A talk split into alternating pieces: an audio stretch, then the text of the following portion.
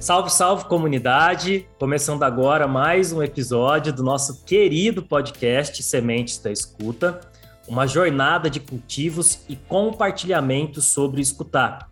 Esse episódio, ele faz parte da série especial Psicologias, uma série que nós estamos é, gostando muito de gravar e a gente tem aprendido aí muita coisa. Bom, eu sou Felipe Tenucci. E eu sou Vinícius Barros. E hoje estamos aqui, como disse o Felipe, né, com mais uma profissional aí da psicologia, a primeira mulher que vai participar do nosso podcast, já que esse é o terceiro episódio, a gente está no comecinho, e a gente vai receber a Ana Paula Oliveira, que tem esse nome de registro, mas traz um nome muito especial que é Oyarinu, um nome que ela adquiriu, que ela recebeu dentro da tradição de matriz africana já que ela é filha carnal dos sacerdotes Ifatide e Aneide, da Ebé, Aô, Axé e Amessaurum, que é o mesmo local aqui em Ribeirão Preto, onde está localizado o Centro Cultural Orumilá. A Ana Paula Oiarinu, ela é psicóloga, coordena projetos sociais lá no Centro Cultural Orumilá, é coreógrafa do primeiro afoxé do interior paulista, o afoxé Almorumilá, tem uma vasta experiência com projetos sociais, culturais dentro da cultura afro, afro e e ela também já trabalhou na Escola da Inteligência com Augusto Cury, como consultora educacional na teoria da inteligência multifocal, do programa que é fundamentado na teoria da inteligência multifocal. Ela é psicóloga, tem experiência na área organizacional e vai contar mais para a gente. Bora escutar?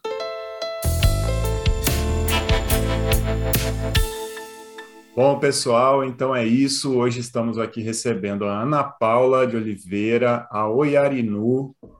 Ana Paula Oiarinu, quem é você? Se apresente, se apresente para nós, por favor. Seja bem-vinda. Olá, muito obrigada pelo convite, né? É, antes de iniciar, gostaria de agradecer, né, por vocês pensarem e, e me convidarem para esse momento. Eu costumo agradecer aos meus ancestrais, ao meu pai, minha mãe, babá e Iá, que me possibilitaram é, estar aqui hoje.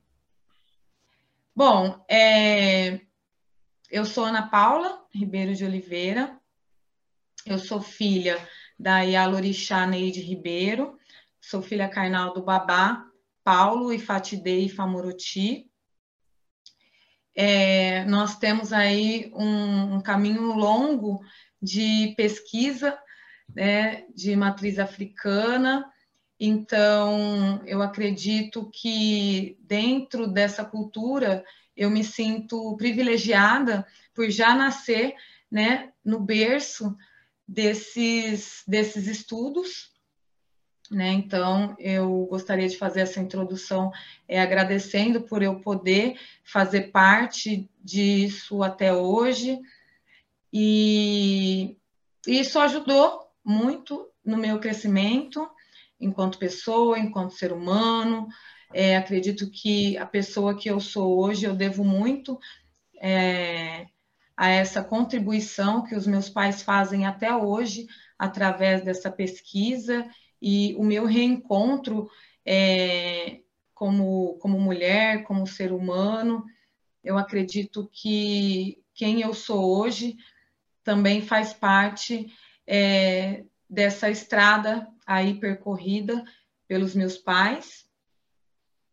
É, e aí, quando eu faço parte é, do Ebel Axé e a Missão Urum,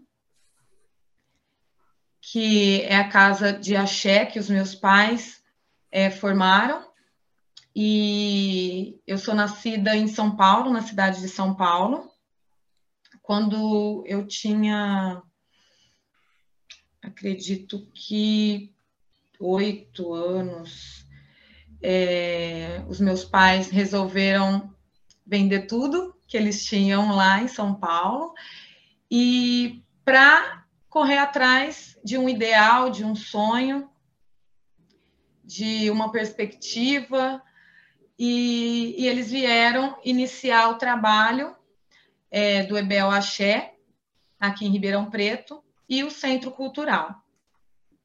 tá?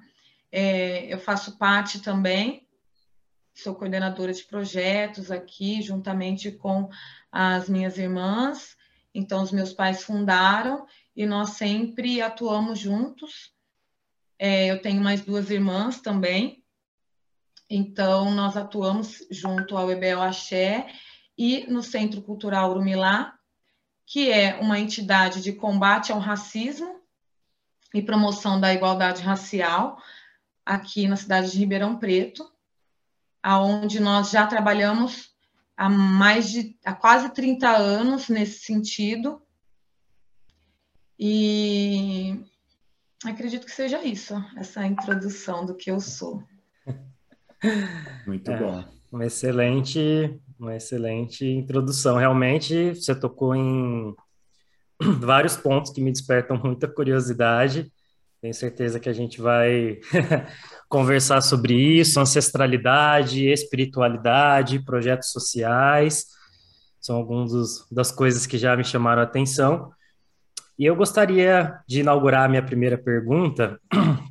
Eu vou te chamar de Oiarinu, porque acho que é o nome Sim. que você escolheu, se você não se for tudo bem para você. E eu queria começar, Oiarinu, é, dentro dessa trajetória que já dá para perceber que é uma, uma trajetória riquíssima, é, te perguntando como foi a primeira vez que você ouviu falar de psicologia, qual foi o contexto, como você recebeu isso, e se você já quiser comentar uma coisa que também, nós somos estudantes de psicologia, né, eu e o Vini, a gente se conheceu Aí estamos no começo dessa trajetória e a, a gente até eu aprendi, pelo menos no próprio podcast, que tem uma, uma parte desse processo que é quando a psicologia nos escolhe. Porque até então, para mim, é só a gente que escolhia a psicologia, eu estou aprendendo a, a ampliar um pouco os horizontes. Então, se você quiser falar sobre isso, sobre quando você percebeu que você escolheu, foi escolhida, e como que foi isso dentro desse meio, desse ambiente tão rico familiar dos amigos, essa sua escolha da psicologia? Certo. Bom, primeiro é, eu vou falar um pouquinho do meu nome, que é o meu nome iniciático, né, que é o meu Orupó, que eu recebi é, através da minha tradição, que é a tradição de matriz africana, que é o Oyarinu. É, eu sou de Yansan, né, que é o meu orixá que rege, né, a, a minha mente.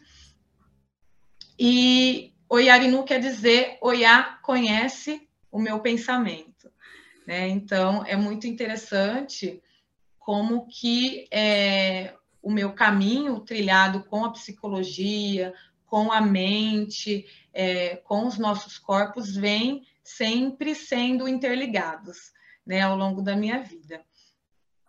É, eu escolhi ou fui escolhida, né? Uhum. Eu acho que é muito importante também a gente fala de psicologia, mas é algo que, que eu acho muito interessante na minha vida e, e acho que é interessante todos nós estarmos atentos é a questão da intuição também, que a questão da intuição é muito forte na minha vida.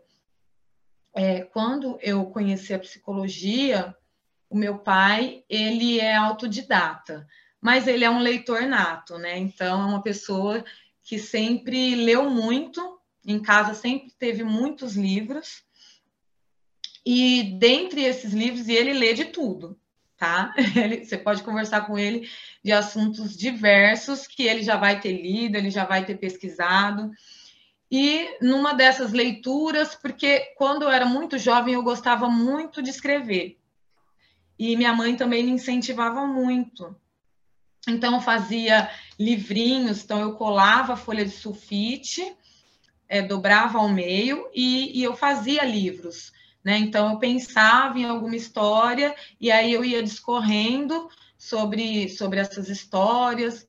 Então, eu gostava muito, tanto de escrever quanto ler. E aí, procurando livros diferentes lá, eu encontrei é, eu não vou me lembrar que livro que é, eu era muito, muito nova, mas era um livro é, sobre psicologia, que falava sobre a mente humana. E aí eu me interessei, comecei a ler sobre o livro. É, eu, a minha personalidade, eu sempre fui muito é, ouvinte, apaziguadora. Então, aqui no bairro, é, a molecadinha, a criançada, meus pais não gostavam muito que a gente saía, mas eles sempre foram muito agregadores. Então, nós recebíamos muito amiguinhos aqui. Né? Então, quando, como eu era muito jovem, eu não, não, saía, não ficava brincando na rua, ia na rua de baixo, eu ficava muito aqui, muito aqui em frente, ou no salão, né? Que nós já tínhamos algumas atividades e também nós utilizávamos o espaço também para brincar, obviamente. Uhum. e eu, eu era muito procurada, né? Para desabafar, para eles conversarem e ouvir minha opinião, e eu ouvia, enfim, isso quando criança. E aí eu fui me interessando é, muito pelo tema. E aí, em um dado momento, na escola, em uma redação, foi questionado, né, o que, que eu gostaria, né, de, de estudar. E aí eu coloquei psicologia, eu lembro que o professor me perguntou por quê, né? Com quantos e, anos? E aí eu não entendia como? Com quantos anos isso? Isso, deixa eu ver. Não era no ensino médio ainda. Não, não, não. Ah. Era ensino fundamental, fundamental 2. Legal. Era fundamental 2, porque era aqui, eu lembro que era aqui ainda no Marinsec. Sim. Então, era fundamental 2. Eu não lembro muito bem que série que era, mas no início do, do Fundamental 2. Uhum.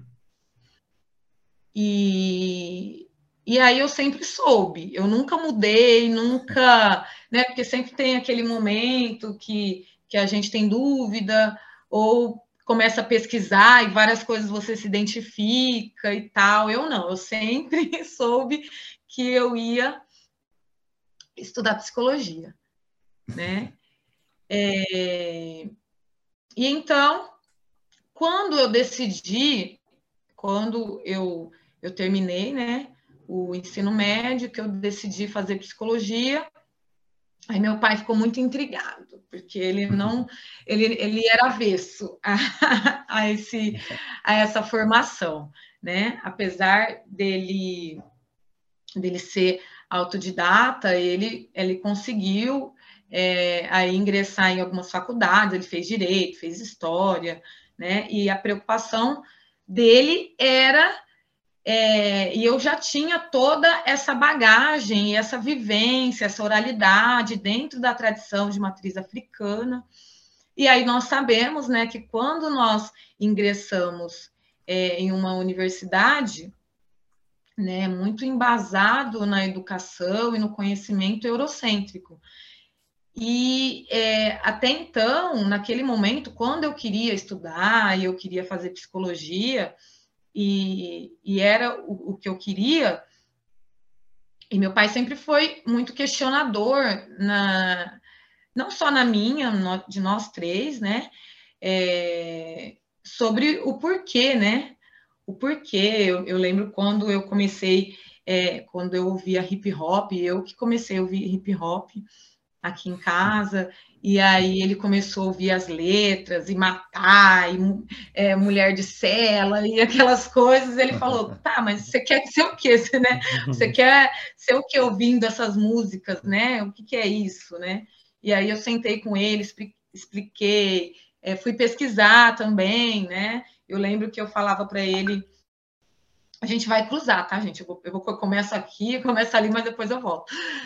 É, e aí eu falava para ele sobre o sistema, que a gente quer cobrar do sistema, o que a gente é, não concorda. Ele, tá, mas o que é sistema?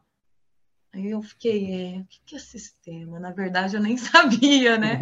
Mas eu já me identificava com com aquele ritmo, e é algo muito intrínseco, né? E também é, faz, o que fazia parte da realidade, né? Que tem tudo isso, né? É, a realidade a, ao meu entorno, eu como mulher negra na periferia, né? Então, aquilo tudo fazia sentido para mim naquele momento. E, e aí, quando eu ele me questionou, e aí eu fui é, conversar com ele em relação à minha formação também, porque eu queria estudar aquilo, né? E ele foi, ele era, ele foi contra até quando eu falei, não, eu vou estudar, tá bom, você vai estudar, vou te ajudar, mas eu sou contra. Queria deixar registrado que eu sou contra. eu convenci em parte, porque mesmo quando é, eu iniciei minha trajetória aí é, na universidade, ele era contra, e que foi uma trajetória bem complicada também, nesse sentido, até porque a gente tem é uma ilusão né, do que vai ser é, os nossos estudos, como que vai ser a faculdade, como que vai ser é, tudo isso, essa nova realidade, mas é, no dia a dia a gente vai percebendo que não é bem aquilo que a gente imaginava.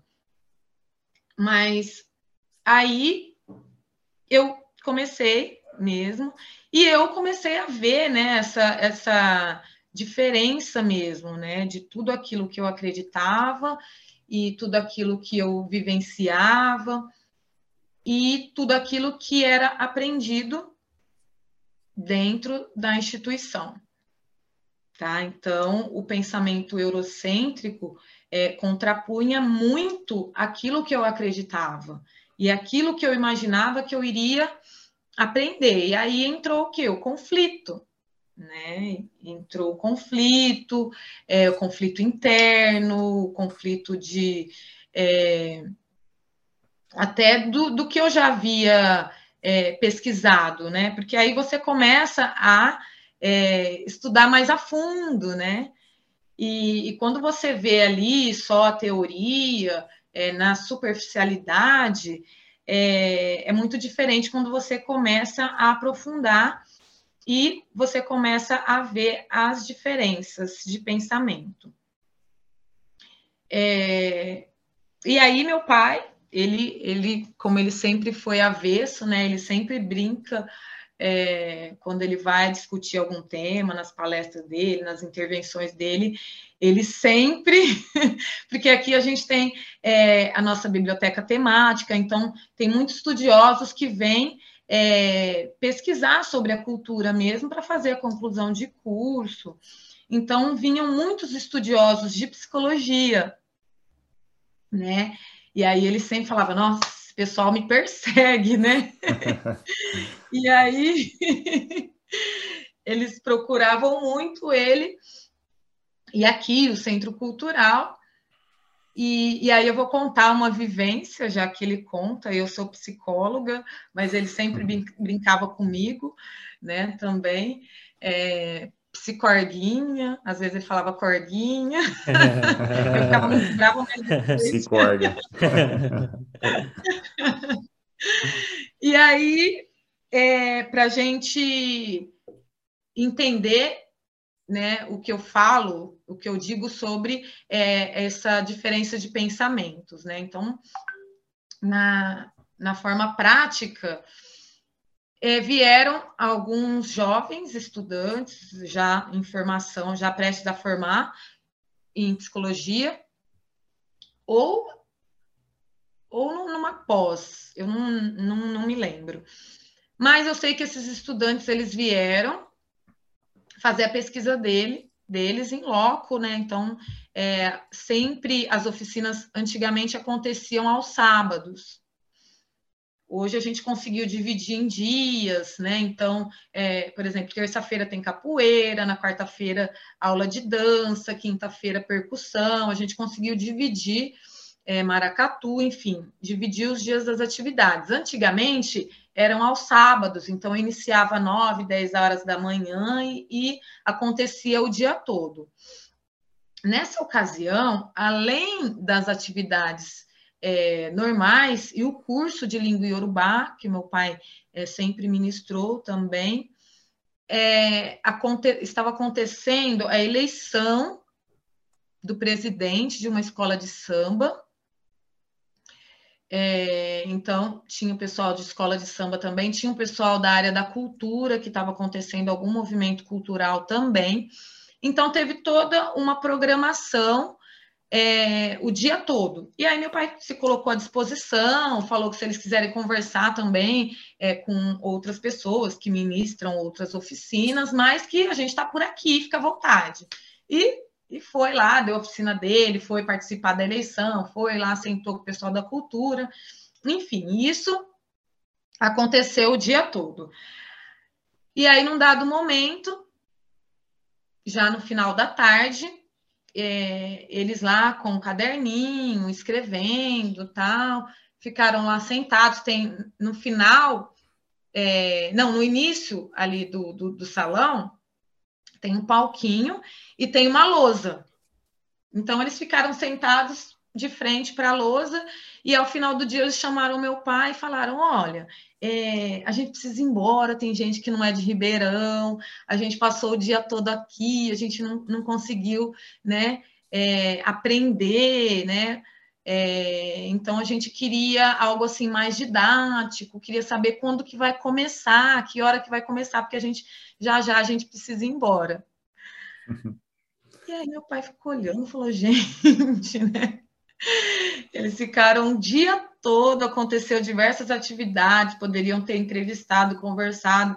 Então, assim, eles estavam esperando que fosse algo é, de ensino cartesiano, né? Aquele negócio que você senta e alguém vai te ensinar, vai te explicar, né? E, e não é a forma. É, é, aí se dá né, a diferença onde é, nós, né, do povo é, da diáspora, né, e, e de matriz africana, aprendemos e aprendemos, né? Então, nós é, aprendemos com todos os sentidos, né? Não só ali olhando, né? A gente fala também, é, eu, eu trabalhei muito tempo também na área educacional, e quando nós aprendemos com todos os sentidos, né, dentro de uma sala de aula cartesiana, você não tem espaço, né, para você aprender com o corpo, para você aprender com todos os sentidos, né? É, eu, eu peguei o depoimento de uma professora e eu estava conversando sobre isso com ela, e ela falou: Nossa, realmente, né? Tinha é, um menino negro na sala de aula que ele era todo expansivo, então ele já entrava, né? Ele era um acontecimento, ele já entrava dançando Michael Jackson, tudo, e aí ele entrava assim, a professora já senta no seu lugar, fica quieto, fica olhando para a lousa, não pode perguntar, não é agora, eu que falo, eu que mando, né? Então você acaba que. É, a, a, esse espaço né, escolar acaba que sendo é, muito hostil para nós, né? É, enquanto homens e mulheres negros nesse país. Muito tá bom bem, te né? escutar, Arinu, muito bom. E assim, eu não, ainda não comentei sobre isso, né? Mas somos irmãos, somos é, partilhamos desse espaço. Eu tenho muita satisfação em dizer que sou parte, sou filho de Orumilá também, é, minha irmã, minha Iá, né, Oiarinu. Então, tem, vivencio um pouco dessa cultura, um pouco não, né? Bastante, posso dizer, pelo maracatu, pelo afoxé, pelo candomblé, pela tradição iorubá. Então, realmente é, tem bastante sentido, né? Tudo isso que você nos traz, para mim tem muito sentido. É, sou um homem branco e que aprendo sobre a tradição iorubá e sobre o meu papel também na sociedade, né? A, a minha experiência Sim. como homem branco num país é, com a história que tem, né? Com a população que tem. E para mim, assim, é fundamental, né? Um espaço de muito aprendizado, Centro Cultural Urmilá, Babá Paulo e Fatidê, Ianeide, que são referências da minha trajetória e cada vez mais, né? E, e você apresenta toda essa busca desde criança, sabia escutar as outras crianças, né? No seu no seu ilê, no seu espaço sagrado, no seu quintal, né, tão importante na cidade de Ribeirão Preto, que é o Centro Cultural Urumilá, e foi entendendo a sua, a sua relação com a psicologia, com a escuta, com o pensamento, com o sentimento, com a emoção, e, e escolheu, mesmo com todas as adversidades, até dentro de casa, né, com papai que questionava muito, testou a febre ali mesmo para ver se ia seguir esse caminho, e seguiu, né? entrou na, na faculdade de psicologia. E como que foi, né, também trazendo toda esse essa experiência, essa visão de mundo, essa cultura, é, ingressar numa, numa faculdade de psicologia com todo essa, esse viés que a gente sabe que, que a faculdade tem, né? Como foi a relação com os docentes? Como que foi essa estrutura que você mesmo descreveu agora, falando da, da criança negra que entra na escola, e entra numa estrutura de poder que muitas vezes castra a criança ou reprime. E, e na faculdade também não é diferente, né? Uma estrutura de poder, uma estrutura de poder é, epistemológico, uma estrutura de poder é, também econômico, né? E como que foi essa experiência lá dentro da faculdade? Bom, é, antes de mais nada, né, foi bom você fazer essa introdução, porque é muito importante é, nós termos essa irmandade, é muito bom tê-lo né, aqui no nosso ILE, temos é, você é, correndo aí na luta junto com a gente, isso é muito importante para nós também. Né?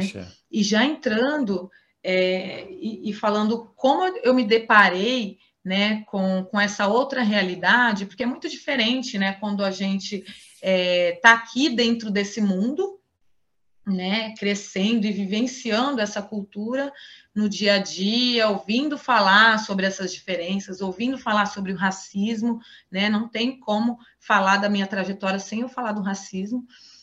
É, e aí, quando você sai para a sociedade, né, você vê na pele, né, você sentir na pele. Isso é muito difícil, apesar de que, é, mesmo quando criança, nas brincadeiras, enfim, eu já vivenciava isso.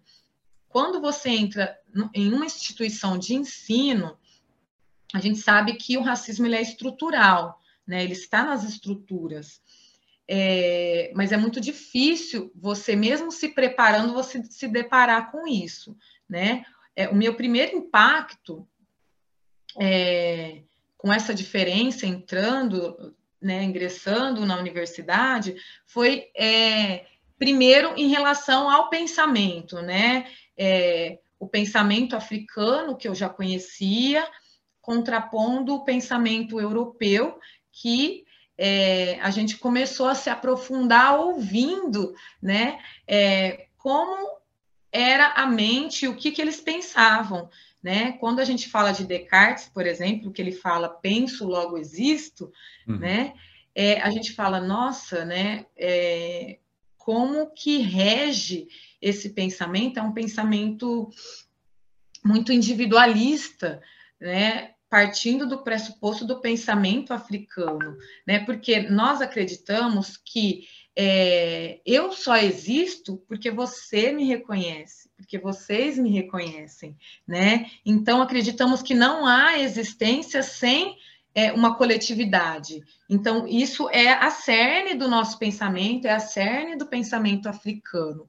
E aí a gente começa a estudar o iluminismo, né? Que é, era ali por volta do século XVII, né, que, que também é, é, um contraponto, né, entre a razão e a emoção, e aí esse é, é, é, esse momento, né, de, de estudo e do pensamento iluminista, né, que eles dele, desejavam é, clarear, iluminar a sociedade europeia que se encontrava nas trevas, né? Então, esse pensamento é, fala da razão, né? Um pensamento racional que deveria substituir o, o misticismo, né? Ou seja, eles viam a, a sociedade como se a humanidade estivesse fragmentada, né? Esse que era um pensamento da branquitude, né? Fazendo a minha releitura aqui, que é uma, era uma guerra de braços entre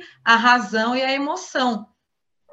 Né? Como se isso não, não pudesse andar juntos, né? E, e aí é, esse conceito individual né, de, de dominação do, dos corpos era o que, que, começou a me intrigar, né, dos pensamentos. É, e aí eu falo um pouquinho, sempre contrapondo, é, do nosso ponto de vista, né, do, do, do, ponto de vista da perspectiva africana é, e o conceito de humano, de ser humano, porque a gente vem é, de uma perspectiva aonde é, o ser humano é, tem uma origem divina, né? É, o ser humano, ele, ele, o ser humano, os animais, a natureza, né? Faz tudo parte de uma compreensão de divindade, né? Isso dentro do nosso ponto de vista, que parte de uma totalidade espiritual, que vai compor realmente o universo, né? É, o, o, ser humano, o, os animais que, que são sagrados para nós, a natureza, né? É, é, é sagrado para nós. Então, é, de início, assim, o, o, que mais me intrigou foi, foi essa questão e os questionamentos, né? Porque é, não tem como não questionar, né? Esses estudos e esses pensamentos. Então, é, muitos professores ainda não, não estavam preparados para esses questionamentos. A maioria da minha sala também, porque havia eu, de negra, e mais um negro, retinto hum. e evangélico. Né? Então, nós discutíamos muito essa questão, eu levantava essa questão, então nem o meu irmão ele conseguia vir comigo por diversos fatores, né, que a gente aí pode conversar também, mas por diversos fatores ele não, não enxergava essa necessidade, então eu levantava a, a questão de cotas, questão política, enfim, e eu embarcava sozinha, um ou outros alunos aí é, me ajudavam aí nesse, nesse questionamento, mas é, eu me sentia sozinha, né? É, esses dias eu vi um post é, falando que é, questionando, né? Você como negro, né? Você está em algum espaço de poder ou em algum espaço de trabalho, é, quando você vê que você é a única negra no espaço, você se sente sozinho ou privilegiado, né? Sim. E aí é um questionamento também. Uhum. Eu me sentia sozinha. Mas, por outro lado, eu também é, estava sendo privilegiada porque eu estava tendo acesso a algo que todos deveriam ter acesso. Com né? certeza. E aí, é, a minha trajetória dentro da universidade, é, eu lembro que no meu. Num, num dos meus trabalhos, né? É, num dos meus trabalhos, eu, eu escrevi sobre essa temática, obviamente. Não, primeiro, é, eu queria fazer um trabalho sobre essa temática e eu não, não, fui não foi aceito. Uhum. Né? Não foi aceito, briguei e tal, ia acabar ficando sem nota, e aí eu acabei fazendo um outro trabalho, até porque era trabalho em grupo, né? E aí a maioria queria falar sobre álcool e drogas, e aí eu queria falar sobre a questão racial, mas aí eu era sozinha ali, eu perdi. O professor também não queria, enfim. Eu perdi essa batalha, porém não a guerra. Eu falei, não, eu vou fazer ainda, uhum. nem que fosse só na minha conclusão de curso, mas eu vou fazer. E aí eu, eu, eu discorri, escrevi sobre a, a introdução, entreguei para a professora, aí ela riscou todo o meu trabalho, riscou tudo de vermelho. E quando eu fui pegar para ver se, se havia sido aprovado ou não, ela estava questionando quem havia escrito aquele trabalho, porque ele estava muito bem escrito e eu não seria capaz de escrever daquela forma. Né? E aí, é, aí eu falei, ah, é? Ok, então me dá aqui. Ah, não, ele vai ficar comigo. Eu falei, não, me dá aqui. Aí eu peguei ele todo rabiscado, fui lá na sala da coordenação. E aí falei, olha, aconteceu isso, isso, isso, né? E eu sei por quê que aconteceu isso, né? Uhum. Aí a coordenadora falou, ah, o que você atribui isso então, né? Eu falei, é racismo, né? Ela praticou racismo comigo e eu sei porque eu tenho esse conhecimento, talvez um, qualquer outro aluno não é, possa não saber que isso aconteceu, mas eu sei que isso é racismo, ela foi racista, não só pelo meu tema, mas por ela me diminuir e achar que eu não tenho capacidade como os outros de fazer um bom trabalho. E eu, aí eu lembro que eu fiquei horas na sala da coordenadora, e ela tentando me convencer de que não era, tentando convencer que ela era, nossa, muito à frente, que ela tinha uma empregada que, que é negra e que ela era tratada muito bem, ela era tratada como da família, né? Então essas histórias que a gente sempre que é reincidente, né? Então eu tenho alguém aqui que eu trago que eu trato como gente, então eu uhum. amo os negros, enfim. Na essa verdade, foi a resposta dela. Ela só conseguiu confirmar um, um, praticamente um racismo estrutural dentro da instituição, né? Entendeu? E aí eu fui recorrer a ela, e aí eu fiquei horas lá, e ela tentando é, mostrar que às vezes não, porque às vezes ela não me conhecia, ela tem que me conhecer para, né? achar que eu, que eu tenho a capacidade. Enfim,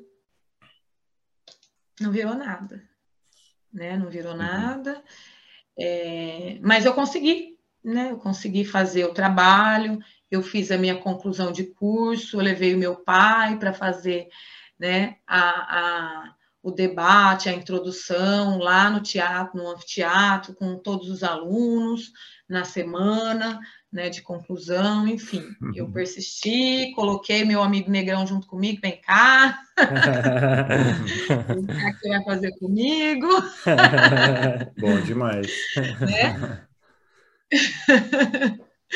e ele fez, ele fez comigo, né, somos amigos até hoje, ele continua lá na igreja, tudo bem, mas é, ele teve um entendimento maior da causa, né? Então, durante o curso, né, eu conversei muito com ele em relação a isso e, e a tudo que, que perpassa, né? Uhum. Dentro da nossa cultura, dentro da estrutura, é, dentro da sociedade. E, e aí ele se tornou um parceiro meu também, assim como alguns professores também que é, que me ajudou aí nessa empreitada, que eu tenho professores que vieram conhecer o Centro Cultural, que se tornaram meus amigos, minha amiga, né? E aí a gente, é, eu agradeço por ter pessoas que é, nos deem a mão e consiga entender é, de forma ampla, né, a nossa, a nossa luta.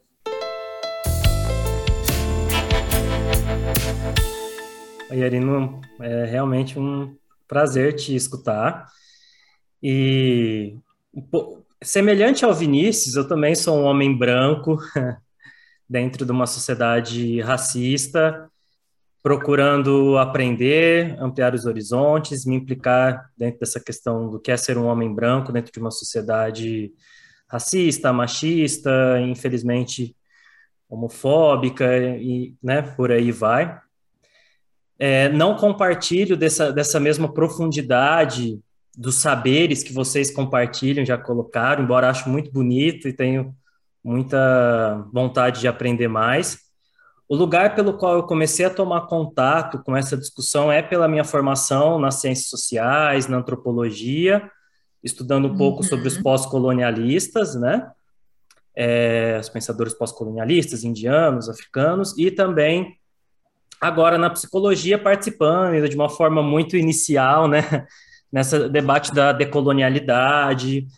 Uh, e uma coisa me chamou muito a atenção a riqueza da sua história, dá para perceber é, essa a gente costuma brincar, Vinícius, das sementes da escuta que você planta, colhe, isso dá um fruto que carrega uma semente, então tem essa, essa ideia do ciclo, e dá para perceber isso na sua história, o ciclo que você conseguiu fazer com seu pai, né? De uma primeira, uma primeira negativa, mas toda a transformação e o fruto que isso deu. E, de certa forma, tem uma metáfora disso nessa história que você contou do trabalho também, né? A negativa, depois essa história forte do preconceito, e você conseguiu mais uma vez fechar esse ciclo.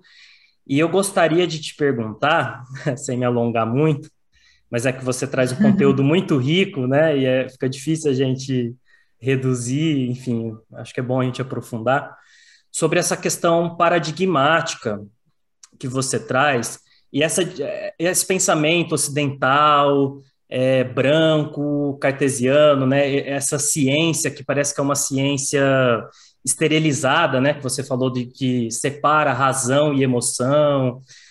Esse pensamento dualista que vai separar o que é o saber científico e que são os saberes populares ou saberes tradicionais, que é uma divisão paradigmática que, ao meu ver, também é muito preconceituosa é, que a gente poderia entender isso de um outro lugar, de um lugar talvez como Paulo Freire tentou trazer, de que são, na verdade, pensamentos complementares, que dialogam, que se enriquecem, né? Então, saberes tradicionais indígenas, africanos, saberes populares, me interessa muito essa trajetória de quem cria pensamento fora dessa, desse meio acadêmico, que eu acho que é um mito achar que só tem conhecimento na, na universidade, né? a outros espaços de, de criação de conhecimento.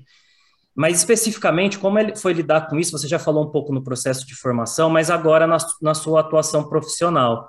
Se você quiser comentar qual é a abordagem que você segue e nos inspirar, eu quero, eu quero aprender um pouco mais te escutando, como a gente pode enfrentar, e você que é uma especialista em superar desafios, como que a gente pode enfrentar esse, esse desafio paradigmático na nossa atuação profissional, né? É, enfim, não sei se ficou muito confuso, mas queria te perguntar isso. Não, não, deu, deu para entender, e, e, aí eu, antes de, de, discorrer sobre isso também, eu queria falar, é, você falou um pouquinho sobre, sobre você, sobre a sua formação, e, enfim, sobre seus estudos, né? E eu acredito que é, é muito importante você partir é, desse pensamento de que você também faz parte da sociedade, dessa sociedade que é, é, como você disse, racista, machista, misógina, enfim. E você faz parte dessa sociedade, né? Então você também faz parte disso tudo. Nós costumamos dizer que quem é, inventou o racismo não fomos nós, né? Foi o homem branco. Então, é, ele também precisa é, estar nessa luta junto conosco, né? Então, quando a gente fala o homem branco, a gente fala de uma estrutura, né? Então, não estou falando de você, não estou falando do meu amigo, não estou falando do Vinícius, a gente fala de uma estrutura. Então, você faz parte dessa estrutura e você tendo o entendimento de que você vive dentro dessa sociedade e faz parte de todos esses problemas, né? Então você também tem que fazer parte da solução, né? Então também tem que fazer parte, esse é um problema. Ai, não, ai, racismo é um problema dos negros. Não, é um problema nosso. Né? Com o problema meu, problema seu, embora você seja branco. Então, é, você ter essa consciência, esse pensamento é muito importante, né?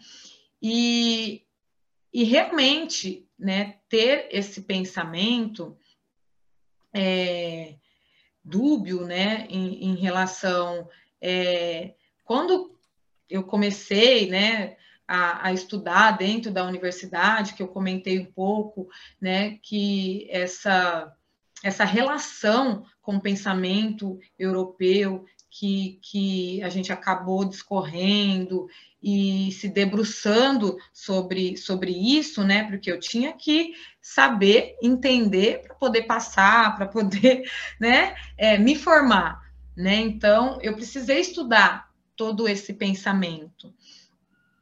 E, e você vê que toda a minha ancestralidade, tudo que eu acreditava, é, todo o nosso conhecimento, ele vem através da oralidade, né? Então, já parte daí o, o questionamento, né? Isso não é palpável, né? Como que você comprova isso, né? É, essa essa formação, essa educação, esse pensamento, esse modo de viver, essa filosofia de vida, né, que é passada de forma oral, né? É, os conhecimentos medicinais, né? Minha, mãe, por exemplo, é, ela não tem formação acadêmica, né? Mas ela é uma especialista em folhas, em curas, né? É, e aí eu vou desmerecer o conhecimento dela, né? E dentro dessa formação, é, foi muito difícil eu conseguir, né, falar para onde que eu vou, né, psicanálise, né, para onde que eu vou. E é, eu simpatizei muito com os estudos junguianos, né, que está muito próximo do, do nosso pensamento, né, que, e também fala dessa, ele, ele também estuda né, é, essa questão espiritual, né? E então eu passei após a minha formação, é, porque eu vi muito pouco também na faculdade, né, a questão junguiana, então após a minha formação nós fizemos uma turma ali e passamos a estudar um pouco mais. Foi aí onde é, atualmente eu passei a pesquisar psicologia africana, né? Então, alguns desses pensadores, desses conceitos que eu trago, né, de, de Nobles, que fala muito sobre isso, na Inha Kibar, também tem a Virginia Bicudo, enfim, tem vários pensadores aí e, e autores que é, eu passei a me debruçar muito através da, da psicologia africana. Né? Então, acho que isso me norteou bastante e, e me trouxe, né, é, através de muitos estudos de afrocentricidade, que é você colocar a África no centro, né? E, e muita ligação também de estudos que é, nós não explicávamos, né? Porque tudo tem que ter a, a questão da, é, da comprovação né? Então, a, é, a, nossa, a nossa tradição, ela também tem, né? Então, quando você fala de colocar a África no centro, né? Você está voltando é, com todos os sentidos, né? Para para a sua perspectiva e entendimento de, do seu ser no mundo, né? Eu faço muito é, uma dinâmica quando eu vou conversar ou bater um papo, né? Perguntando o nome, né? Eu peço né, para as pessoas falarem um nome. É claro que aí eu, eu coloco aí a questão Yorubá, né? Kini Orucoré, qual é seu nome? Hum. E para que que você veio, né? Qual que é o seu propósito de vida, né? Então eu costumo falar que eu vim para mudar o olhar, né? Eu sou é, Orucomini Oiarinu e eu vim para mudar o olhar, para mudar a perspectiva, né? Eu acredito que através da minha formação e através do que eu faço hoje, não só dentro da psicologia, mas aqui dentro do ILE, dentro do Centro Cultural, é isso, né? E, e, acredito que vocês também, é, dentro desse entendimento do que vocês é, vieram, né? Qual que é o propósito de vida de vocês? Acho que isso também vai responder muito é, do, do norte que você vai tomar, qual que é, é a orientação que você vai tomar para te nortear dentro da, da sua profissão, porque é, quando a gente fala de África no centro, falando da etimologia da palavra, né, que é uma proposta de você sair né, de, de objeto, né, para se tornar sujeito, sujeito de si, de se empoderar daquilo que você é. É, é um deslocamento da, da posição passiva, né, para uma posição de autor de si. Né? Eu falo que afrocentricidade para mim é isso, né?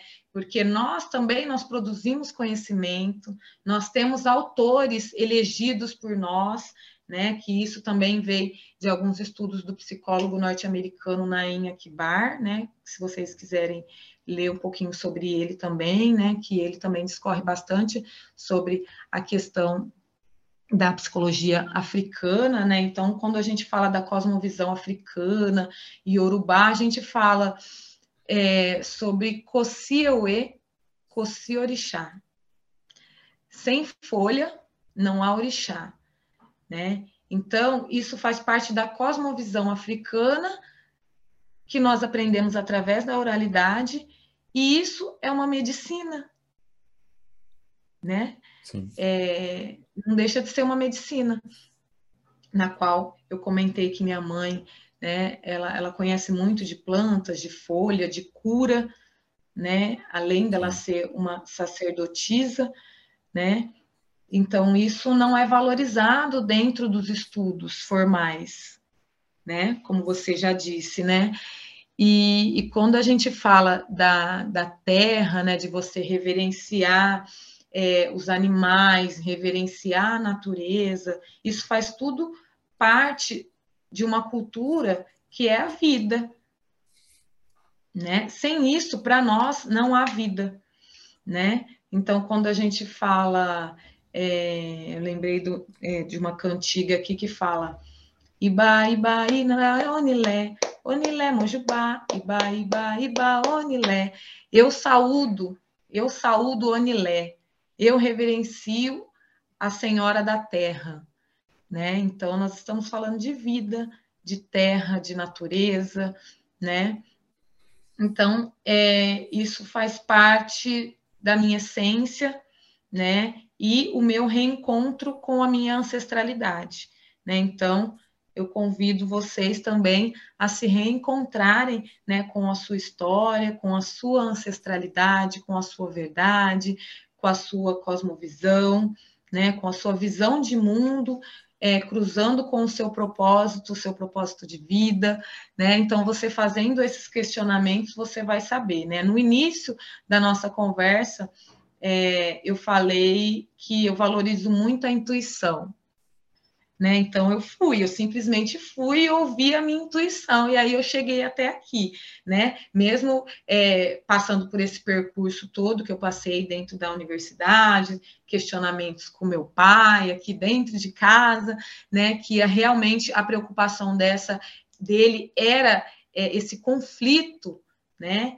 Com essa dualidade de pensamentos, pensamentos opostos, né, o, o pensamento eurocêntrico contrapondo o, o, meu pensamento, né, a cosmovisão africana, o pensamento africano, né, então eu sempre segui, é, as, claro que as orientações, a educação que eu recebi, mas sempre ouvindo é, a minha voz interior, né, ouvindo a minha intuição.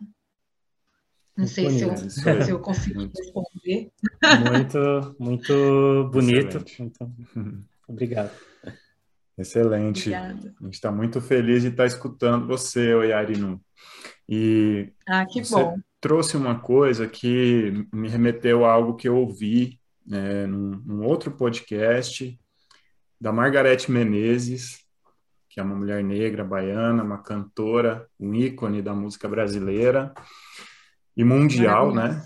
Que é muito Sim. conhecida também, reconhecida fora do Brasil. E ela falou uma coisa muito semelhante. Ela falou, é quando ela estava é, explicando, falando, enfim, sobre o racismo, ela, ela falou do propósito, propósito de vida. Ser uma mulher negra lhe deu um propósito de vida e é maravilhoso ter um propósito de vida. Né? E, e aí a gente estava ouvindo, né, você falar e pensei, a profissão é um meio, ela não é um fim, né? E, e ela é um meio de, de estabelecer é, a prática do seu propósito de vida. E me parece que o seu propósito de vida como mulher negra, é, além de ser uma uma escutadora aí desde criança, então uma pessoa com uma sensibilidade altíssima, é também promover essa luta. E como que foi é, na, na prática ali, seu primeiro emprego, depois esse desdobramento profissional, é, conta sobre essa experiência, que eu tenho certeza que tem muita coisa interessante aí também. Bacana, nossa, admiro muito a Margarete Menezes. E é, nada pôde me parar do meu propósito. Eu passei por diversas experiências, né? Que mais lá na frente é, eu vou falar um pouquinho sobre isso, que, que é um pouquinho da minha relação com a psicologia, com a psicologia preta, com o que eu passei, que fala um pouco da, da construção do pensamento e da identidade. Né? Então, a identidade nesse processo foi muito importante para mim, para não causar é, maiores sofrimentos e trauma, né? E que poderia ter ca causado traumas, né? É, vocês que são da área da psicologia também, grandes traumas dentro da minha trajetória. Após a minha formação, é, antes de eu me formar, eu já trabalhava meio que na área de RH. Então, eu, eu fazia, eu auxiliava no processo de contratação de pessoas e eu liderava uma equipe. E, e aí, depois, quase no finalzinho da, da minha formação, falei, bom, eu preciso procurar algo já na minha área. E aí eu comecei a procurar algo na minha área. Eu trabalhei no CACAVE, que foi estágio na verdade. Eu, eu consegui um estágio e eu fiquei um ano trabalhando lá, né? O CACAV, é, vocês sabem, né, que faz acolhimento, né, de, de crianças e adolescentes é, em situação de risco. Então, é, era ali no Campos Elíseos, e eu acredito que é, a minha formação dentro do ILEI, dentro do Centro Cultural, me auxiliaram muito mais nesse processo em lidar com as crianças e com as pessoas ali do que propriamente a minha formação. Apesar de que eu não estava formada ainda, era meu é, penúltimo ano de faculdade, mas para lidar com aquela situação, é, maioria da criança e adolescente são negros, é, o tratamento, né? Porque quando a gente fala é, de instituição, até a, a questão de você lidar com aquela situação é institucionalizada, né? Então normalizava é, se normalizava tudo ali dentro daquela instituição. Então todos que trabalhavam aí ali já estavam com, com esse entendimento. E aí é, eu lembro que tinha uma criança que ela surtava. Então ela surtava, ninguém chegava perto, ele pegava, queria jogar as coisas, né? E, e aí as pessoas ali que trabalhavam ali lidavam com ele como marginal. E eu já lidava como um ser humano, né? Então sentei, fui conversar com ele, fui acalmando ele. Eu lembro que quando a Iná, que está com 14 anos, ela fez o aniversário dela de um ano. A Iná é a minha sobrinha, ela tem 14 anos, ela é filha da minha irmã mais velha. Uhum. A Iná, que é um nome que ela passou pelo ritual de Icomode AD, que é um ritual que é o dia de dar nome ao recém-nascido, né? O nome para nós da tradição, o nome é muito importante, que é aquilo que ele carrega para o resto da sua vida e ele tem que ter um significado importante. Então, é, é o ancião, a pessoa mais velha da família que tenha é, que tenha a possibilidade de dar, né, que, que tenha um cargo, é, ele vai dar o nome a essa criança ele, e a criança vai ser a primeira a ouvir o seu nome. Então, a minha sobrinha, ela chama Iná, que quer dizer resumo da riqueza, e ela é uma riqueza nossa mesmo. ela é, é, a mais velha das crianças, e hoje ela tem 14 anos. Quando ela fez um ano, lá tinha o berçário, as crianças novinhas. E aí teve uma festa aqui em casa. E aí eu consegui é, uma autorização para trazer uma van com todas as crianças do Cacave para participar da festinha de aniversário da Iná. Oh, lembrei agora. que legal. E aí, é, a minha relação com eles era muito, muito diferente, né? Porque eu tratava eles como ser humano, né? E eu lembro que eu consegui também estágio para um amigo da faculdade, ele não conseguiu, né? Porque ele achou muito forte tudo que ele via, e as crianças elas eram muito sensíveis, elas se apegavam muito, eram amorosas, então elas pediam para levar para passear, porque podia, né? Pegar autorização, levar para o shopping, voltar. Então, esse meu amigo que estudava comigo, ele fez isso uma vez, ele se apegou muito à criança. Então, você não pode levar é, a criança outras vezes realmente para você não se apegar e para a criança não se apegar, uhum. né? E, e aí eu lembro que foi muito difícil e o que me ajudou foi toda essa questão social que, que eu já tinha essa bagagem toda, né? E aí a partir disso é, encerrou o contrato, eu comecei a enviar currículos e aí tinha uma amiga é, loira, né, branca, loira, porém ela já não tinha experiência, ela era de uma cidadezinha aqui é, da região, uma cidadezinha muito pequena, então ela não tinha experiência, nunca tinha trabalhado. E aí eu falei, bom, vou, ajudar ela também, vou levar ela comigo, né? A pessoa que vai procurar emprego e leva alguém que fala, não, ela precisa também, né? Sou eu. e aí eu fui com a minha amiga para ajudar ela também. E aí eu lembro que teve uma vaga para trabalhar na experiência que eu já tinha no meu trabalho anterior ao Cacave. Que aí eu já fazia, é, eu já tinha experiência é, com equipe, é, administrativo, e eu também auxiliava ali no processo de contratação. Aí precisava de algum tipo de experiência. Falei, opa, eu já tenho experiência. E aí, quando eu fui entregar o currículo, minha amiga estava junto comigo, entregou o currículo dela, entreguei o meu. As duas foram chamadas. E aí, é, ela, aí ela foi conversou com ela. Na verdade, ela foi selecionada porque quando ela veio conversar com a gente, nós já estávamos lá, nós fomos entregar direto na agência. E aí minha amiga que ficou com a vaga. E a exigência era experiência. Né? E aí eles queriam contratar, era uma contratação urgente, porque a agência tinha um volume muito alto né, de, de contratações, então já ia começar, tipo, no dia seguinte né?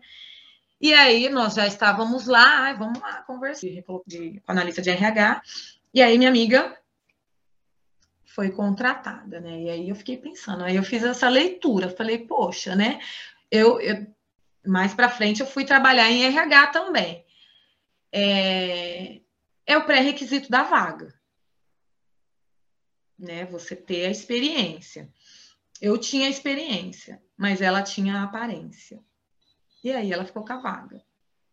Eu falei, amiga, vai lá.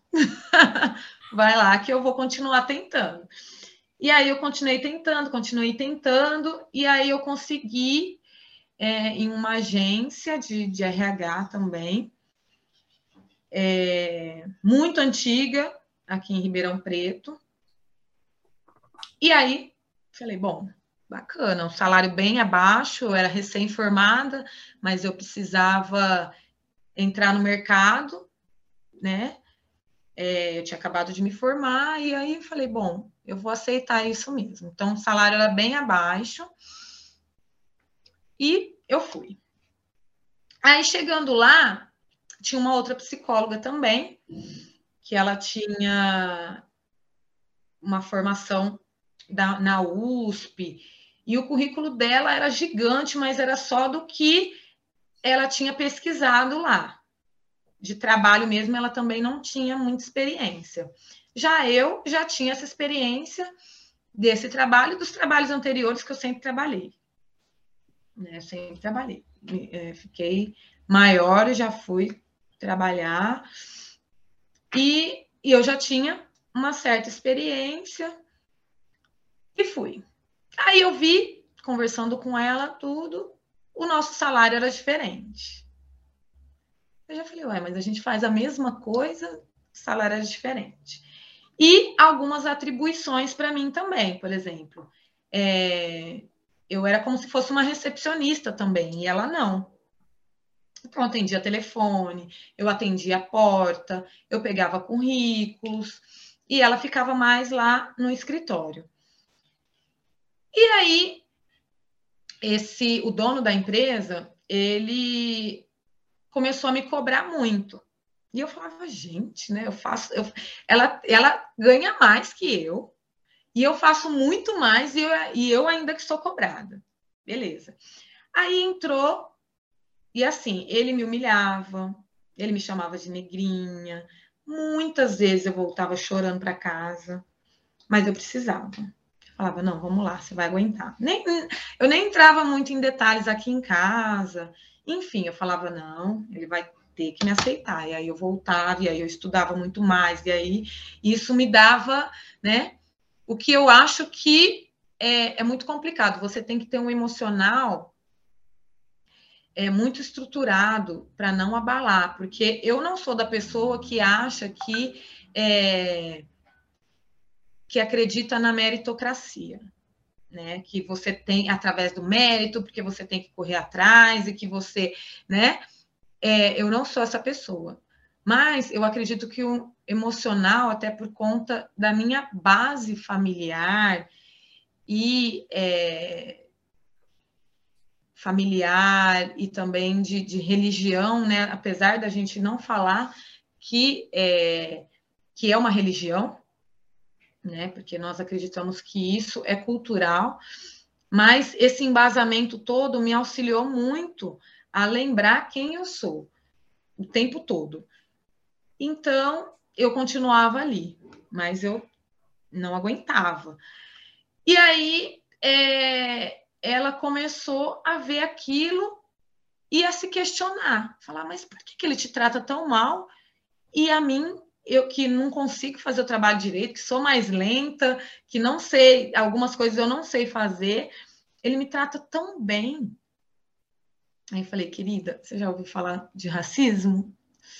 E aí eu conversava baixinho lá atrás, lá na hora do almoço, que era perto da sala dele, tentando mostrar para ele, para ela que ele era racista. Eu lembro que teve uma conversa muito pesada de nós duas. Ela muito querida, depois do almoço, que ela chorou. Enfim, continuamos nessa empreitada. É, ela aplicava testes. Então, ela aplicava testes e aí tinha que fazer o, o laudo psicológico. Só que ela era muito insegura e ela não tinha experiência. Então, ela aplicava o teste, porque não tinha como eu ir lá na sala aplicar o teste para é, os candidatos. Então, ela aplicava e eu corrigia e eu fazia o laudo. E ela assinava, como se ela tivesse feito. Até que é, nós pegamos uma contratação muito grande de uma empresa muito boa. E era uma empresa muito grande, e ela estava morrendo de medo de fazer esse processo seletivo. E ela fez essa proposta para mim: você não quer fazer esse processo? Falei: claro que eu quero. Ela, ai, mas o seu, o, quase que eu falo o nome dele, o senhor tal não pode saber, vai ter que fazer escondido. E aí o seu fulano não podia saber. E aí eu fiz, fiz o processo inteiro, e aí eles pedi, eles eram muito rígidos, né? Só que não tinha é, toda vaga tinha uma especificidade, né? Então eles discorriam qual que era o perfil daquela vaga e aquela vaga não tinha, não tinha, né? É, era para trabalhar em, em pedágio, então era uma área específica que não tinha um perfil. Então, eles pediram para enumerar, eles queriam 10 candidatos, e aí eu tinha que enumerar quem eu achava que era o número 1, quem que eu achava que era o número 2, até o 10. E aí eles foram conhecer os candidatos, então foi toda a equipe lá da empresa, o diretor, o, enfim, todo mundo foi para a agência conhecer os candidatos. E aí, conhecendo os candidatos, tudo, é, eles conversaram e aí eles selecionaram três. E eles pediram para conhecer a selecionadora que fez o processo. E aí estava lá o seu fulano, em reunião, ficaram lá a manhã toda, em reunião que durou a manhã toda, até eles conversarem com um por um, enfim. E aí, como que a minha colega de trabalho ia falar que ela havia feito o processo, sendo que ela não havia feito, porque ele falou que queria conversar sobre os três selecionados e que ele gostou muito do processo e das notas que a selecionadora havia dado fomos eu e ela. falei, não, então, mas você precisa entrar na sala, senão ele vai bater a porta na minha cara, né? Aí entrou as duas, aí ele olhou assim, tipo, o que, que essa negrinha tá fazendo aqui, né? Aí, por surpresa dele, ela falou: olha, foi a, a, Ana que fez o processo, então ela vai falar, né? Ela não conseguia nem falar, tremia muito. Ela que vai falar sobre os candidatos. E aí eu peguei o currículo dos candidatos e falei sobre os três. E ele queria saber o porquê que eu tinha colocado aquela numeração, porque os três que ele havia selecionado, os dez, na verdade, quem ele selecionou como um foi o mesmo que eu selecionei, como dois foi o mesmo que eu selecionei e o três também. Então ele ficou intrigado, falou: como que você chegou nesse perfil sem você saber como que era o nosso perfil? E, e, aí eu expliquei, expliquei que questão de relacionamento, como eles se portaram, expliquei como que cada um é, se portou durante o processo, o que, que eu fiz para chegar nesse, nesse resultado, é, o, o, teste que eu apliquei. E, e, aí eu falei que eu pesquisei, né? Entrei no site da empresa, pesquisei sobre a empresa, liguei lá para saber como que era o, o supervisor direto desses, né, de, desses candidatos, enfim. E, e aí ele achou muito interessante como que eu cheguei é, nessa, nesse resultado, parabenizou, parabenizou o, o seu fulano e tudo mais, né? E aí foi isso. Mas, mesmo assim, ao invés dele me parabenizar ou falar alguma coisa, ele chamou nós duas na sala é, aí me deu um fumo, falou que eu poderia ser até processada. E, e aí minha colega de trabalho, ela, ela ficou muito indignada, começou a questionar ele, enfim. Como que encerrou? Eu fiquei lá, acho que eu consegui ficar lá seis meses.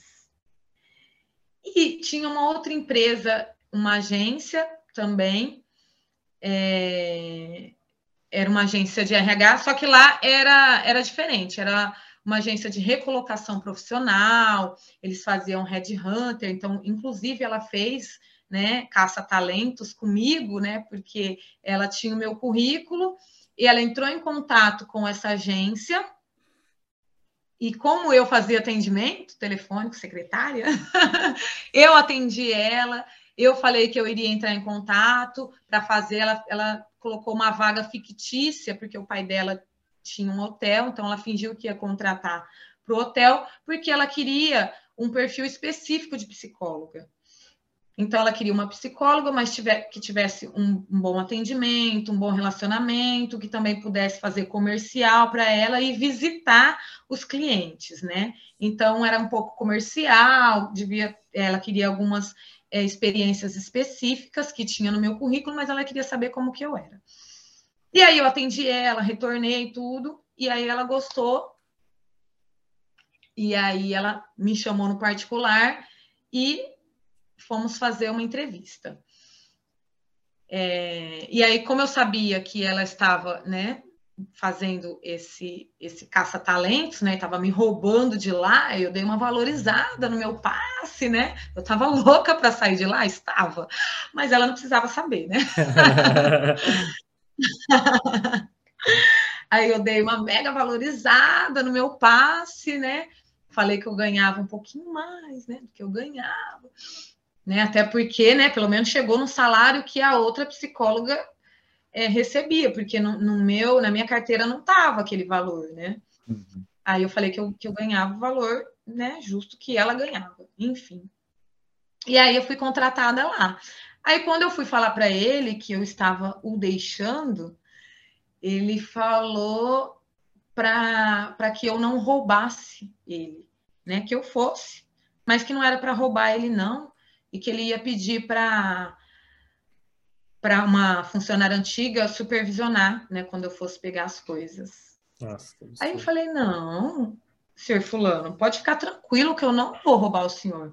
Até porque lá é, a gente não atende operacional.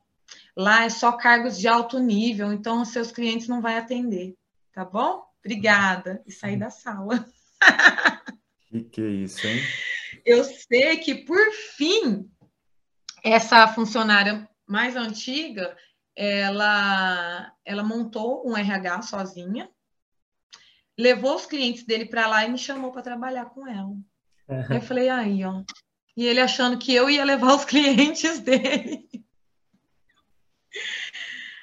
E, e aí foi assim, é, superação atrás de superação é, eu fui para essa agência, então é, lá a, a, dona da empresa era psicóloga, então ela confiava muito em mim, muito no meu trabalho. Então eu abria, eu fechava a empresa, eu ficava com o carro dela para visitar os clientes. E aí ela foi fazer um curso em São Paulo.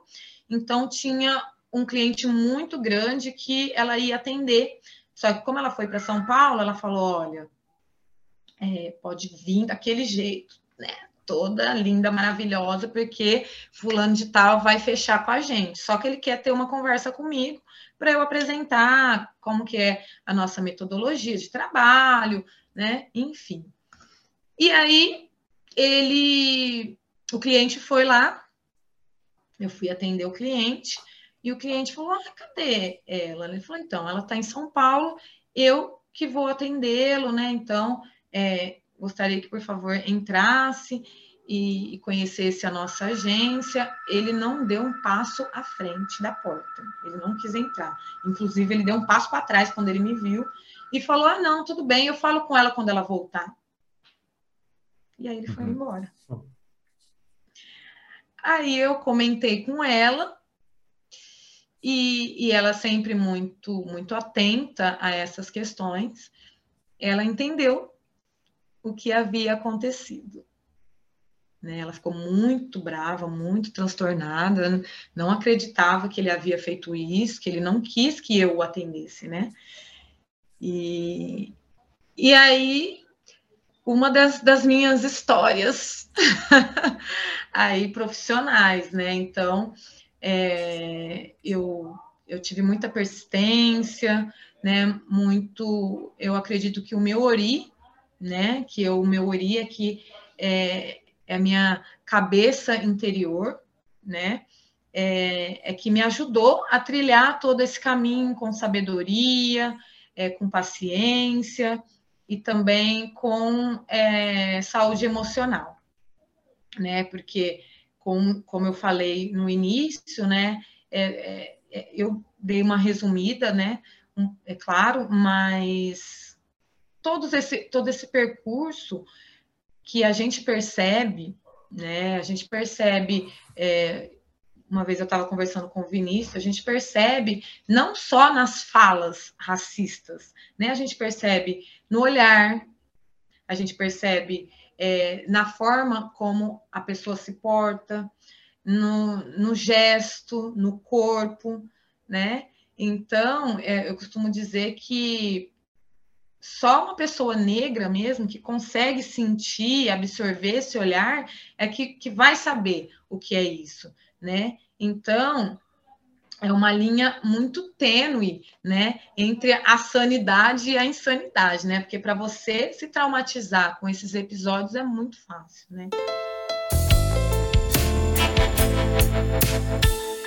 Uma coisa muito bonita que você traz, que dá para perceber que é a questão da espiritualidade, da ancestralidade, que também é um tema que me pega muito.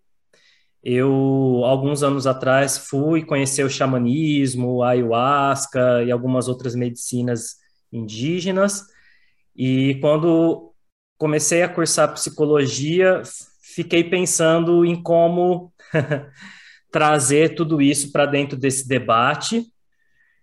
E você fala, desde o começo aqui da nossa entrevista, de uma forma de existir no mundo com por inteiro. E eu fiquei pensando nisso na questão da escuta. Como que é a escuta? Ela não se resume ao que é falado. Embora você tenha falado da, da importância do falar na tradição da oralidade, mas é, essa oralidade ela também vem pelo gesto, pelo exemplo, eu acho que também tem essa, essa analogia do escutar por inteiro, né? Você estava falando disso até no próprio preconceito, num olhar, num gesto. Então, eu acho que tem essa questão da sensibilidade, como o Vinícius já falou, nessa, nesse processo da escuta. E também, dentro desse contexto, dizer da importância da, da espiritualidade, inclusive como algo que já incorporou o conceito de saúde da Organização Mundial da Saúde, do OMS. Então, uhum. dentro de todo esse contexto, Yarino, é difícil, eu queria te perguntar tantas coisas, estou tentando sintetizar. Me desculpe ser um pouco prolixo. É, gostaria de te perguntar, você que é uma escutadora é, desde sempre, né? Você trouxe isso que eu achei também muito bonito. A primeira vez que você se sentiu escutada, dentro dessa ideia de ser escutado por inteiro, dessa ideia de que, também trabalhado num livro que eu li recentemente, até um presente do Vinícius, palhaço e psicanalista, uhum. que fala dessa uhum. ideia de conseguir fazer com que o outro se escute. E eu acho que isso é muito forte, principalmente para para grande parte da parcela da sociedade que passa por esse processo de invisibilidade e de não escutamento, né? Então, qual é a primeira vez que você se sentiu escutada? E se você quiser também falar de uma, de uma, de uma experiência que você teve de escuta que foi marcante para você. E como aproximar os estudos da psicologia da espiritualidade? Antes de mais nada, antes de, de iniciar esse processo de, de lembrança e compartilhar isso com vocês, é, eu queria falar um pouquinho da, da questão de pertencimento, né? Você estava falando da, da questão da, da OMS, e aí eu lembrei da questão de, de pertencimento, né? Porque quando a gente fala do processo de construção do pensamento, de identidade, a gente fala daquilo que faz sentido para nós, né? E a gente, e é muito mais fácil, né? A gente falando desse processo de escuta, nós é, entendermos e pararmos para ouvir daquilo que é próximo da nossa realidade, né? Daquilo que faz sentido para nós, né? Daquilo que a gente já está habituado a ver, a entender e absorver e ter aquilo como verdade, né? Porque se aquilo não faz sentido para você, se não faz parte da sua identidade, se não faz parte do seu entendimento, é muito difícil você, como o outro, né? A gente falando aí é, da questão de, de se colocar no lugar do outro, né? Eu, eu, eu trabalhei, é, o, o, meu último trabalho foi na Escola da Inteligência como consultora educacional, na educação socioemocional, né? Então, quando a gente fala de educação socioemocional, a gente é, tentava trabalhar e fazer alguns resgates, né? Daquilo que a gente aprendia em casa, daquilo que a gente vivenciava, tudo que eu, que, é, que eu tentava passar, né, para para o corpo docente, tanto para os alunos ou para as famílias, que eu também conversava com as famílias, né? Era um pouco daquilo que eu já via é, na minha formação, no meu ILE, na minha comunidade, e que a gente teve que voltar a, a, trazer esses valores, né? Que é aquela questão né, de você respeitar é, a diversidade, você respeitar o outro, você se colocar no lugar do outro, né? Aprender a ouvir, saber a hora de falar, né? E aí é, a gente percebe, é, observando tudo isso, o quanto que é difícil você conseguir se colocar no outro, sendo que o outro é uma realidade muito diferente da sua, né?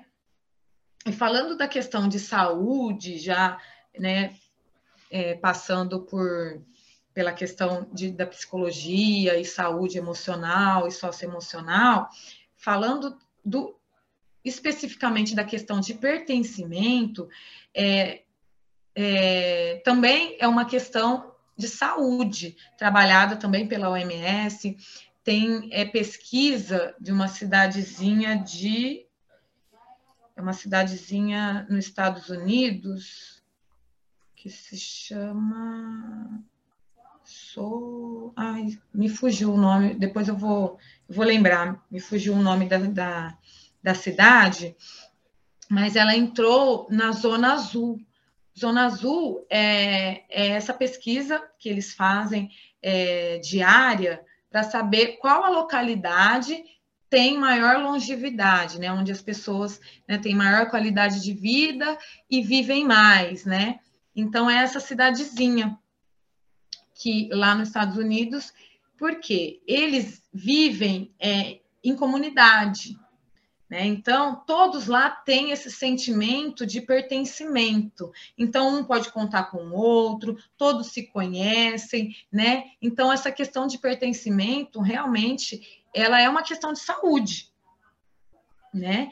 Então, aquilo precisa fazer sentido quando é, algo faz sentido para você, é, lembrando agora né, desses momentos marcantes e que fizeram sentido para mim, para eu poder estar lembrando aqui nesse momento, foi, foram dois momentos. Um momento lá na faculdade, com, quando uma dessas professoras, uma professora que, é, que eu conseguia, me sentia ouvida né, da minha totalidade, né, de quem eu sou e de enxergar também, né, porque você falou um pouquinho dessa questão de, de do invisível, né? Meu pai costuma falar que a gente é como espelho de vampiro, né? É, lá na faculdade eu, eu, eu olhava e não me via, não me enxergava ali, né?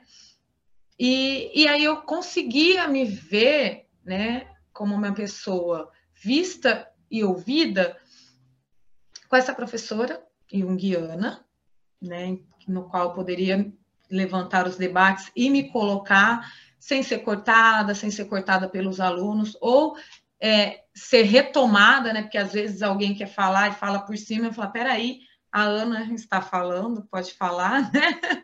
Uhum. É, porque isso é muito comum aonde eu sou acolhida dentro das pessoas, dentro dos meus iguais, né? Dentro da comunidade, dentro do ILE, dentro das casas de santo, é, nos debates é, de, de, cultura africana, isso é muito comum, mas fora desse espaço, né? Foi nesse momento em que eu me senti acolhida, me senti ouvida, e também uma outra professora que tinha uma certa aluna da faculdade que queria fazer uma pesquisa é, nesse sentido. E conversando ali com os professores, eles me indicaram, falaram que eu tinha um centro cultural, e aí essa professora sempre já dava espaço, né? Ela começou a dar aula na nossa sala de aula, então ela tinha muito interesse também em relação a isso e também para saber minha opinião, né? Então, às vezes ela falava, Ana, o que, que você acha disso? né? E aí eu dava ali minha opinião em relação ao tema tratado ali dentro de sala de aula, né? Fora, né, estar junto aos meus, fora desse desse habitat, né, for, foram esses dois momentos mais marcantes, né, é, no qual eu me lembro que eu me senti ouvida, né, e vista, né. Muito legal é, que essa trajetória, né, da, dentro da psicologia, tanto na formação quanto nessas primeiras experiências profissionais, é, existiram momentos tanto da experiência do racismo, de uma violência muito intensa ali, sofrida por você, mas também algumas pessoas um pouco mais sensibilizadas, né? Então, teve a, essa professora, devem ter tido colegas também, teve essa essa outra psicóloga, uma mulher branca que se percebeu num lugar de privilégio, talvez tenha tido uma mudança de consciência e depois uma é, uma pessoa que te contratou e que também teve essa percepção, né, de, de, se colocar ao seu lado numa situação de racismo. Então a gente percebe que está ao alcance da pessoa branca é, estar mais preparado para escutar as, a, a, violência, né, para escutar o racismo acontecendo, para escutar o seu próprio racismo. Afinal de contas, nós brancos somos educados numa cultura racista. Então a gente não pode ler um livro, ouvir uma pessoa falar, participar de um debate e se sentir desconstruído. Não é assim que funciona, né? A, a, a cultura, ela, ela, intro, ela é introjetada na gente e ela é subjetiva. A gente não tem total domínio sobre o que a gente pensa, sobre o que a gente acha. E às vezes isso, como você mesmo colocou, transparece num olhar, né? numa forma de olhar, numa forma de tratar, né? Então, muito importante e demonstra, assim, que a, a, o caráter, né, eu acho que faz a diferença, porque se você se percebe numa situação de racismo, você tem uma opção, né, e algumas pessoas decidem continuar. Oi, Arino, é uma decisão. Gente... Tá, é uma decisão, né? Oi, Arino, a gente está encaminhando aqui para o final e eu queria, assim, muito fazer essa pergunta, que, que assim, Oiá, né, Oiarinu, Oiá sabe meu pensamento, né? O que que a tradição iorubá, o, o orixá, né, é, e tantos conceitos que você trouxe aqui de Ebé, Ori, que são coisas que quem quiser saber mais tem que procurar o Centro Cultural Orumilá, né? E ler. E ler. São vários conceitos iorubás riquíssimos, profund, super profundos. E o que, que a, a tradição iorubá tem a contribuir à psicologia no fazer psicológico, na escuta psicológica, seja na clínica, nas organizações, nos atendimentos psicossociais, enfim. O que, que a tradição iorubá mais poderia contribuir para essa escuta psicológica?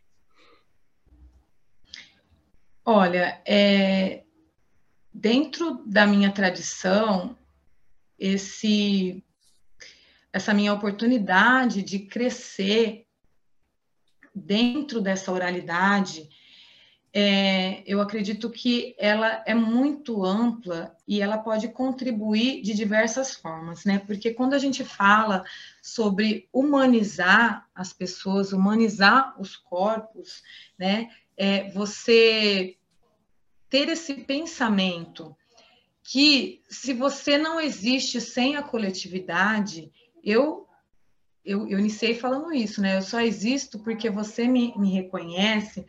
É, tem uma grandeza de sabedoria que ele pode auxiliar para que nós possamos ter uma sociedade melhor, um mundo melhor, pessoas mais humanizadas, pessoas mais respeitosas, né? É, já dizia né, na, na, na formação do, do, mundo, né, quando foi formado os seres humanos, que todos nós é, pegamos o, o nosso ori, a nossa cabeça interior, no mesmo lugar. O que nos difere é o caráter, né? Então, é, ele também passa pela formação do caráter, né? De como você vai escolher o seu caminho, quais serão as suas melhores decisões, né? Você aprender e a se orientar pelo seu caminho da sua intuição também, né? Então, através é, da cultura africana, de matriz africana, nós temos diversos pensamentos e na qual a sociedade, nós sabemos que hoje em dia é, 50% da população tem ou vai desenvolver algum transtorno psíquico.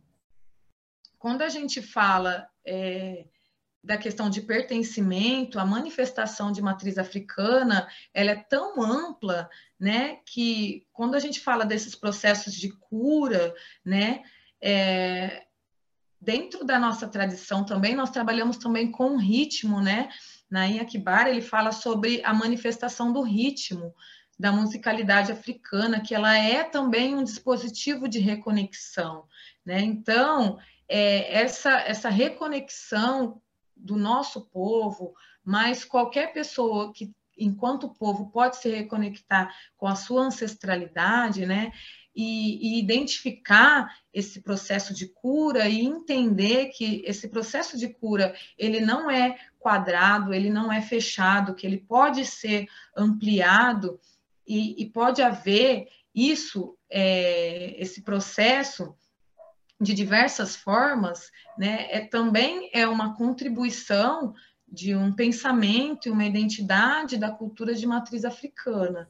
Né? Então, é procurar identificar o porquê desse sentimento do não eu, o porquê desse trauma, porquê que é, o cerne desse problema eu acredito que a, a tradição de matriz africana tem muito a contribuir né, para que nós possamos viver numa sociedade é, mais harmônica, né, numa sociedade é, que tenha equidade, né? A gente sempre fala sobre buscar é, igualdade, igualdade racial, mas essa questão da equidade, né, que é você levar em consideração todo esse processo aí histórico que assola o nosso país.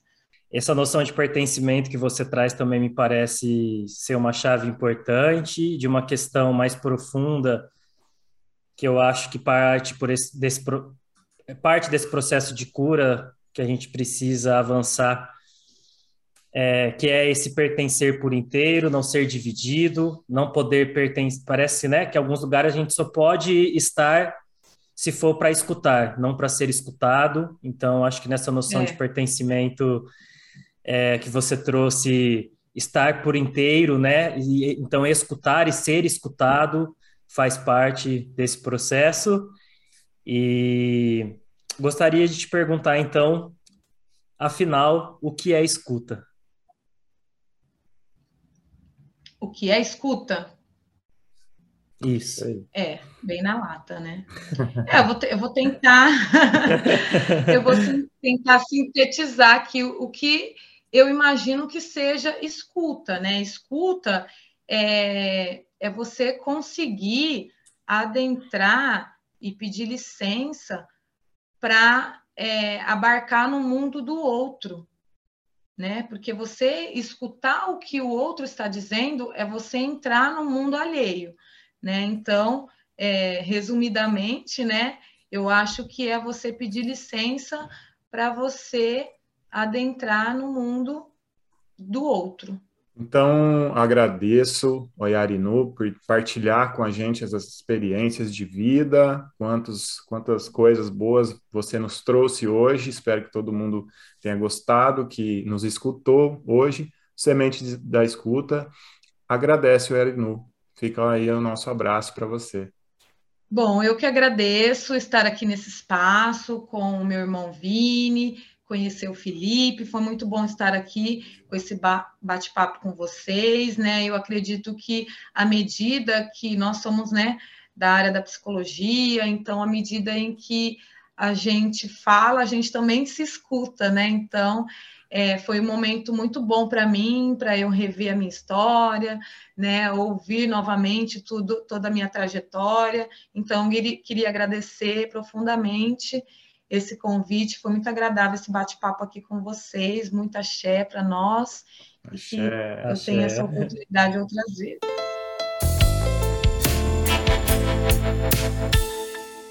É isso aí, pessoal. A gente curtiu mais um episódio, né? Foi um episódio incrível.